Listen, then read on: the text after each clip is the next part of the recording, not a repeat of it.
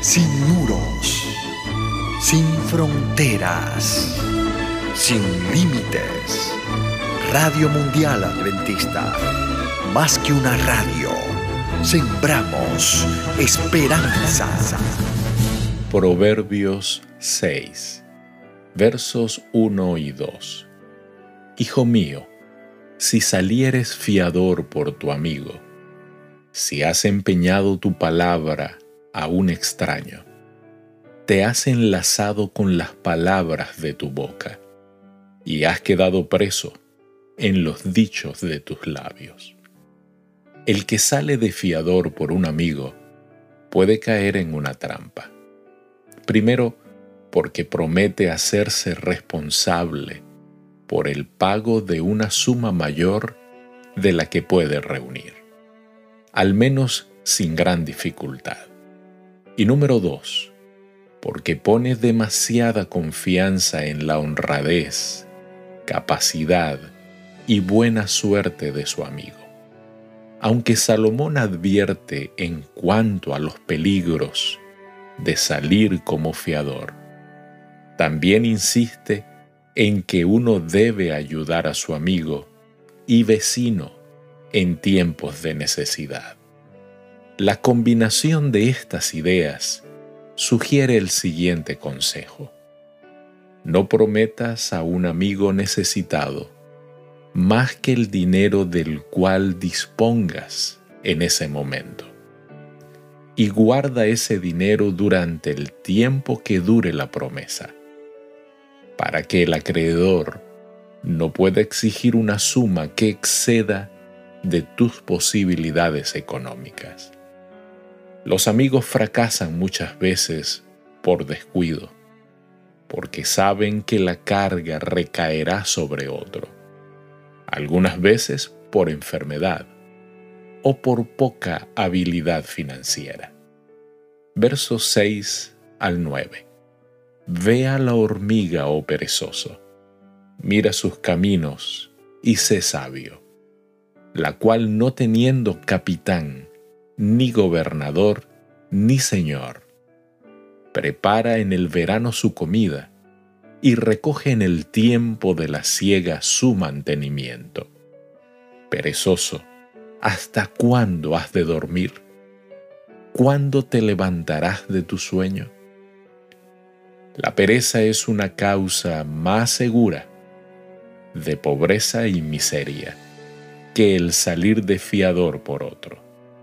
El amigo en el cual se tuvo la confianza puede prosperar y tal vez nunca se exija del pago de esa promesa.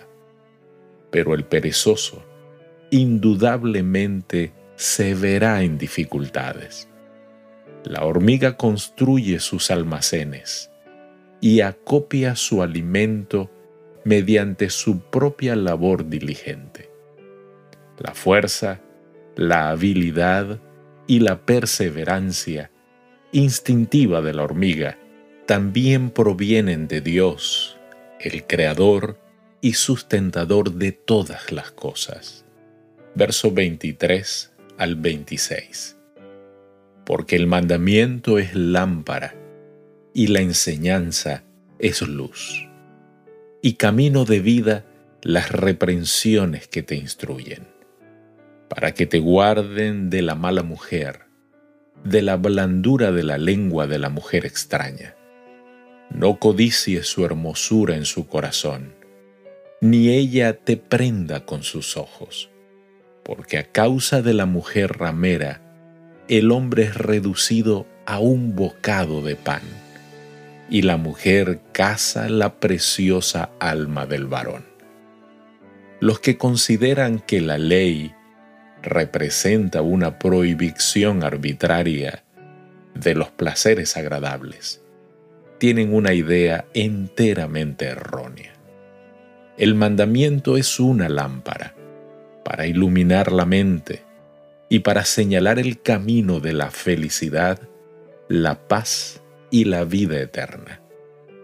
La lengua salamera, los ojos seductores y la hermosura del rostro pueden combinarse para hacer que un joven pierda la cabeza y para llevarlo a terribles consecuencias que van de la pobreza a la muerte y que Salomón procede a señalar.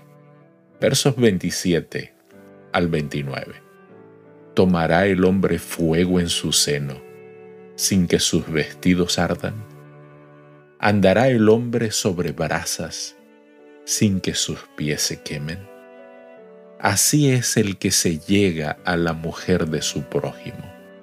No quedará impune ninguno que la tocare.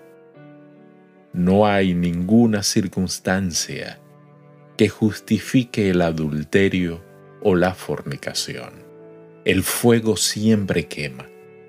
Por ello, la violación del hogar ajeno traerá sin falta malas consecuencias en la vida de todos los culpables e incluso, tristemente también, en la de los inocentes. Realmente es de sabios evitar el mal. Querido Dios, ayúdanos, ayúdanos a andar en integridad y en sabiduría. Y por favor, Señor, líbranos del mal. Te lo pedimos en Cristo Jesús. Amén. Dios te bendiga.